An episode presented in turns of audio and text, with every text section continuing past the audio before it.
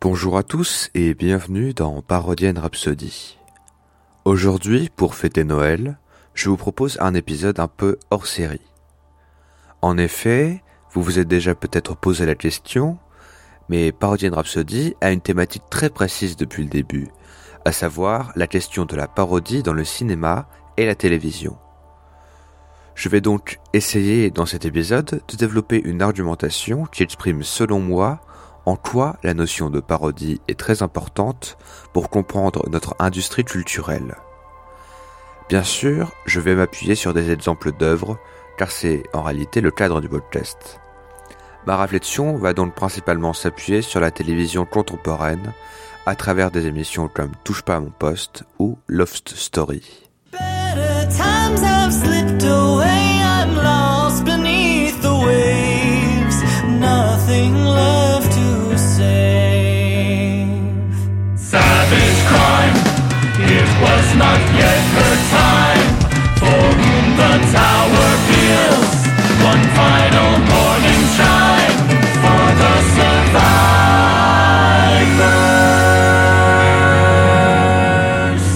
Parodian Rhapsody. D'abord, et je ne le fais malheureusement pas assez souvent, je vais essayer de caractériser le plus précisément possible la notion de parodie. La parodie représente traditionnellement un genre d'œuvre qui a comme fondement de détourner les codes inhérents à un motif culturel donné afin de le rendre absurde, avec possiblement une portée critique apposée à cet ouvrage. Elle s'oppose à l'imitation dans ce qui fait selon moi son cœur, à savoir cette notion de détournement, de subversion.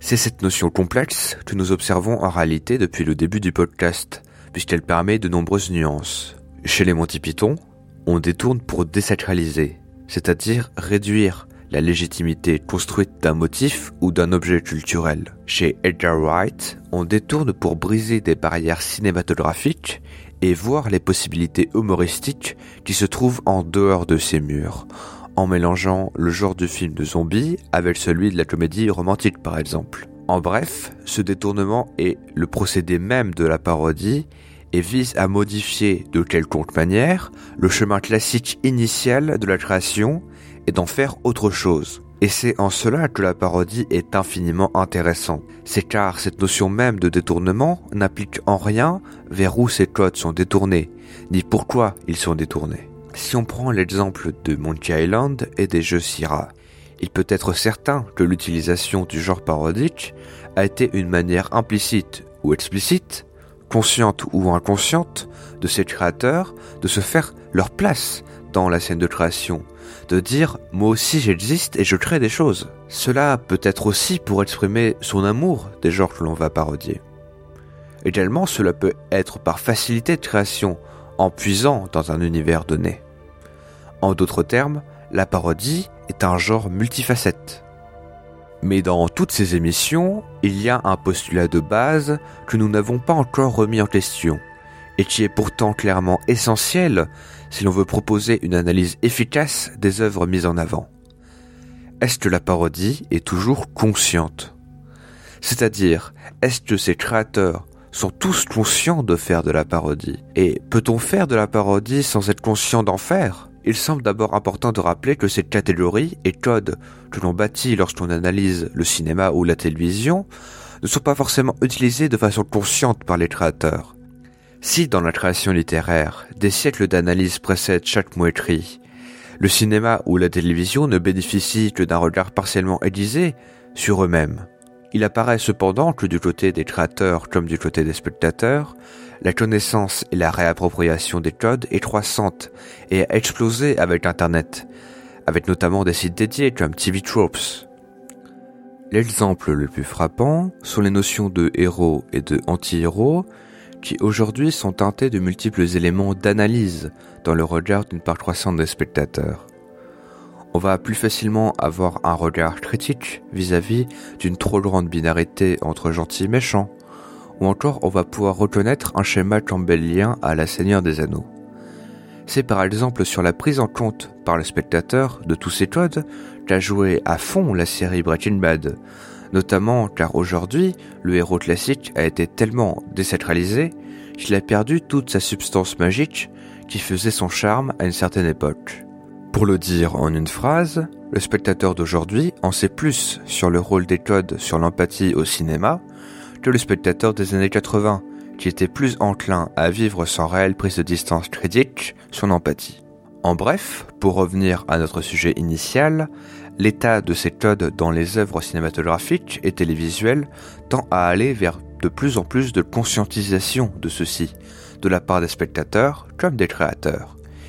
Il semble donc très étonnant de tenter de développer une théorie de la parodie inconsciente, dans la mesure où la parodie est le lieu où, par excellence, les codes sont conscientisés, puisque, comme on l'a vu, il faut d'abord en avoir conscience pour les détourner. C'est dans la structure même de création de certaines œuvres que l'on va pouvoir le comprendre. En effet, notre production culturelle se base principalement sur des créations qui s'étalent. Que cela soit des sagas de films, des reboots, des spin-offs, ou encore des séries télé qui dans leur nature sont des œuvres sérialisées. Mais en fait tout simplement tout ce qui fonctionne par épisode et saison, c'est-à-dire des émissions télé ou même des podcasts. De plus, et c'est une caractéristique qui est elle inhérente au mode de production de toutes ces œuvres, c'est qu'il n'y a pas de limite normalement préétablie de ces œuvres.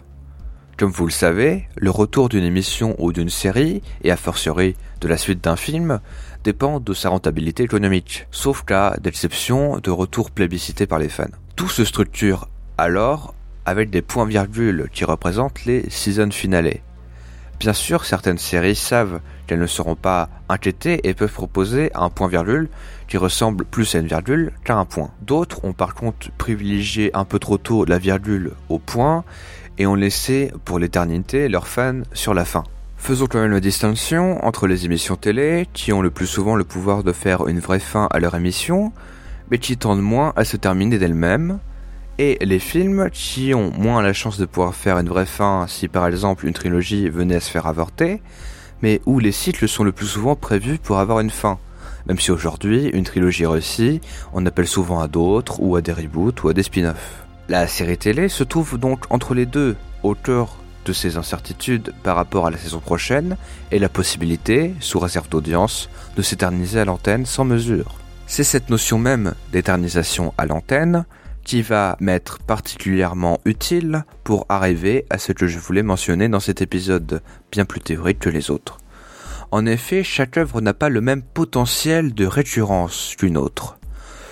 Une série comme Black Mirror, par exemple, a un potentiel de récurrence quasi infini, puisque la continuité entre les histoires qu'elle raconte est quasi nulle, et qu'ainsi il existe une quasi-infinité d'histoires autour de dystopies liées à la technologie qui peuvent être racontées. Le rythme de parution de la série est par ailleurs assez lent, c'est qu'il leur offre tout le temps de se renouveler, c'est-à-dire simplement de trouver de nouvelles histoires intéressantes à raconter autour de ce simple thème. Une série comme Breaking Bad n'a pas ce même potentiel de récurrence.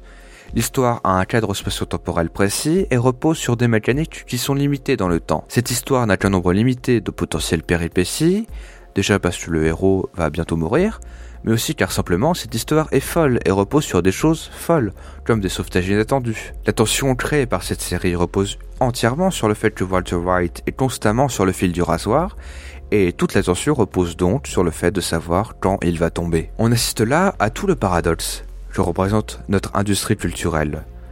D'un côté, les œuvres dont il en résulte ont un objectif économique pleinement affiché et par conséquent, il paraît absurde d'arrêter une œuvre là où elle peut encore être une source de profit énorme pour un grand nombre d'acteurs du milieu.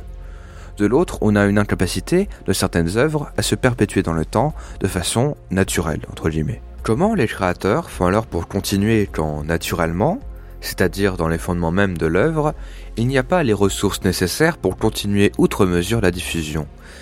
Eh bien, c'est là que les soucis arrivent la plupart du temps, et c'est ce qui va nous intéresser plus en détail aujourd'hui.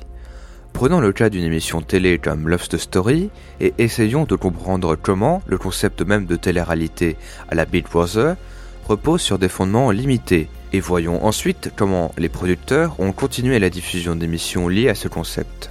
D'abord, observons sur quel fondement se base le concept en tant que tel. L'émission nous plonge dans l'intimité d'un groupe de jeunes adultes qui ne se connaissent pas et qui sont enfermés dans une maison pendant plusieurs semaines. Chaque semaine, un candidat est éliminé. Il a été choisi par le public.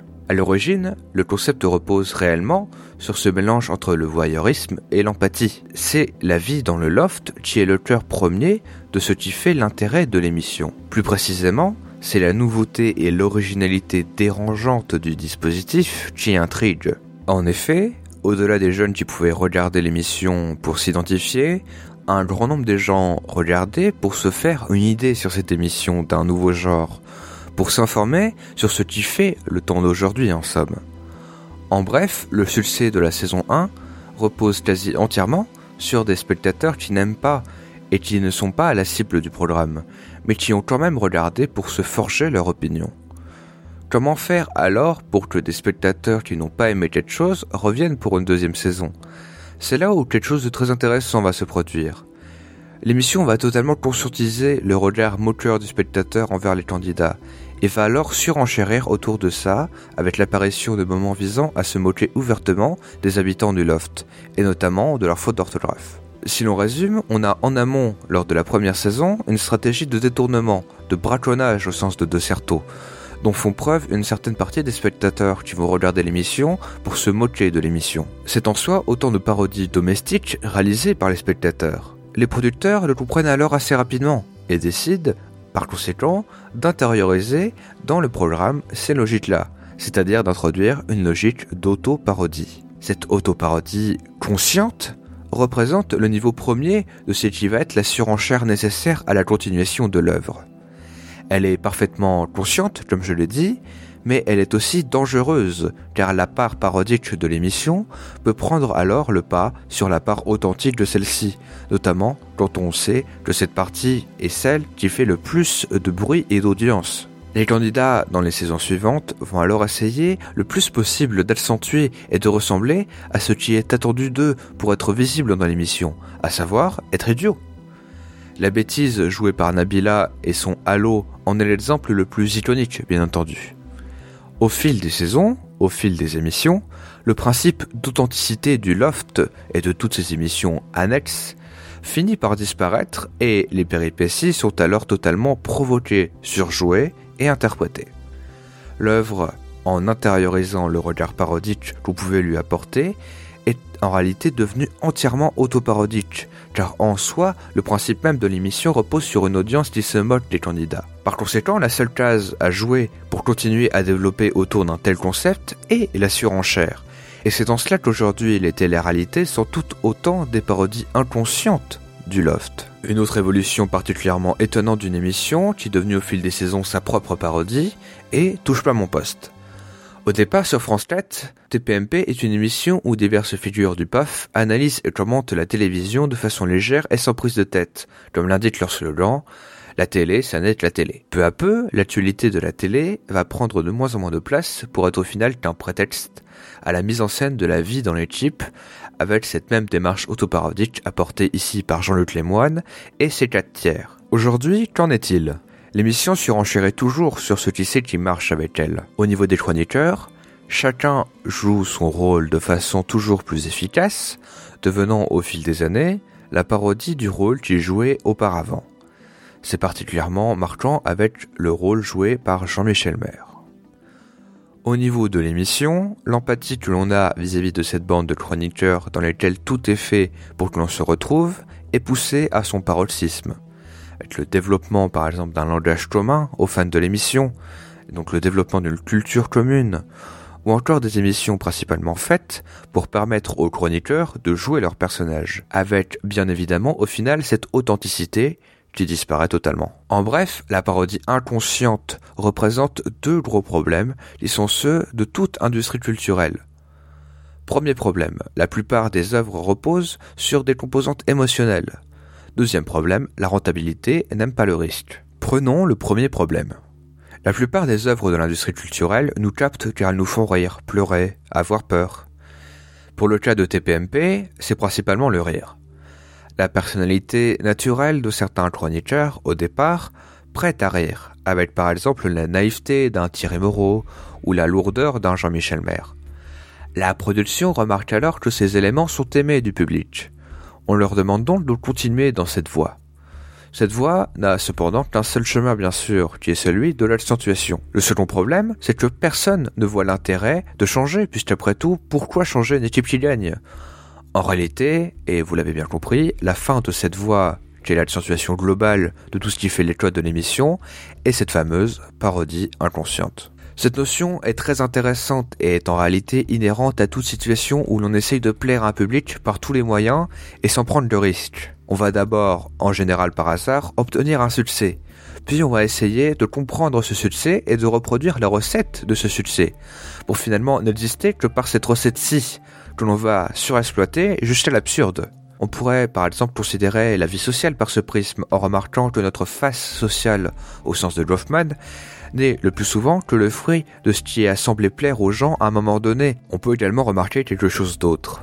Cette forme de parodie n'est pas forcément drôle, ou du moins n'est pas forcément risible, notamment car le côté autoparodique de tout cela fait que l'on confond l'objet original et l'objet devenu sa propre parodie. Ce n'est en général que par un tiers, par exemple une parodie externe, que l'on va pouvoir se rendre compte de la chose. Ainsi, on peut penser au digne de l'info, où l'on a souvent remarqué que la version marionnettisée, donc évidemment parodiée de tel ou tel homme ou femme, se révélait parfois pas si différente de la vraie personne. En bref, qu'avons-nous abordé au cours de cette réflexion autour de la notion de parodie? Premièrement, que la parodie est parfois une posture du spectateur vis-à-vis d'un objet. Il peut prendre le parti de rire d'un programme, d'en détourner les raisons premières de le regarder, en bref, de construire par son braconnage, au centre de Certeau, autant de parodies domestiques. C'est d'autant plus le cas aujourd'hui dans le cadre d'une audience toujours plus à même de détecter et d'analyser les codes inhérents aux émissions. Secondement, on observe que ces logiques de réinvestissement de la part des spectateurs sont de plus en plus prises en compte à l'intérieur même de ces productions, notamment télévisuelles. La télé-réalité va donc très rapidement se doter de moments proches de l'autoparodie. Enfin, il apparaît que l'extension à l'infini de concepts basés uniquement sur l'émotion et le manque de prise de risque de la part du système productif en entier actuel entraîne l'apparition de parodies involontaires, c'est-à-dire d'émissions où les codes ont été tellement optimisés et accentués que cela en devient absurde. Ainsi, pour conclure de façon plus ouverte, essayons de mettre tout cela en perspective avec la question de la longévité. Si l'on prend la plus vieille série télé de science-fiction encore en diffusion, à savoir Doctor Who, eh bien, en son système même, on trouve un procédé qui permet d'éviter qu'un acteur reste trop longtemps dans le rôle principal et ne devienne sa propre caricature, à savoir la régénération du docteur. Peu importe comment on l'introduit, la seule façon de continuer dans le temps est d'y mettre de la nouveauté, et celle-ci ne semble pouvoir venir que de ceux qui créent et non de ceux qui produisent. Et c'est en cela que la culture et l'argent ne sont que très rarement de bons amis. Voilà, c'est tout pour cet épisode un petit peu spécial. J'espère qu'il vous a plu. Merci de l'avoir écouté en entier. Euh, n'hésitez pas à me dire dans les commentaires euh, ce que vous en pensez, si vous êtes d'accord avec euh, cette réflexion, qui s'appuie un peu sur des auteurs comme ça, si ça vous plaît, si ça vous avez appris des trucs, si, si, vous avez bien compris ce que j'ai raconté. N'hésitez pas autrement à mettre des petites étoiles sur iTunes, à vous abonner pour rater aucune autre émission de Parodiane. N'hésitez pas également à aller voir les autres émissions de Radio Kawa. Il y a de très belles émissions. Je vous laisse encore une fois quelques pub à la fin euh, pour vous faire une petite idée, pour pouvoir découvrir un petit peu le, catalogue. Radio Kawa est donc le producteur de cette émission. Nous, on se retrouve donc en janvier pour des choses tout à fait nouvelles. Voilà, ciao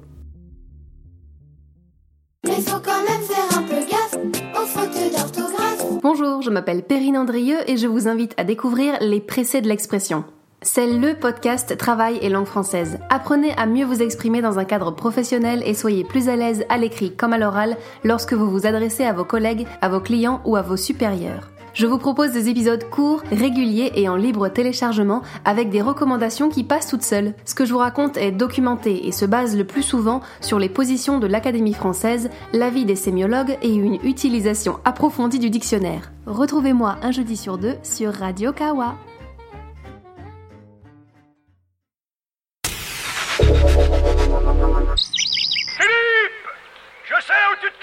Oh là là, qu'est-ce qu'il est bien fait ce film. Je me demande bien comment ils peuvent faire ça.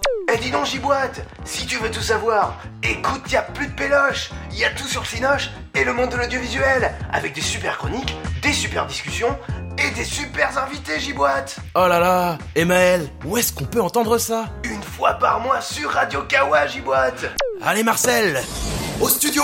Il y a plus de péloche, le podcast sur le monde de l'audiovisuel. Présenté par Maël et Giboite Une fois par mois. sur Radio Kawa.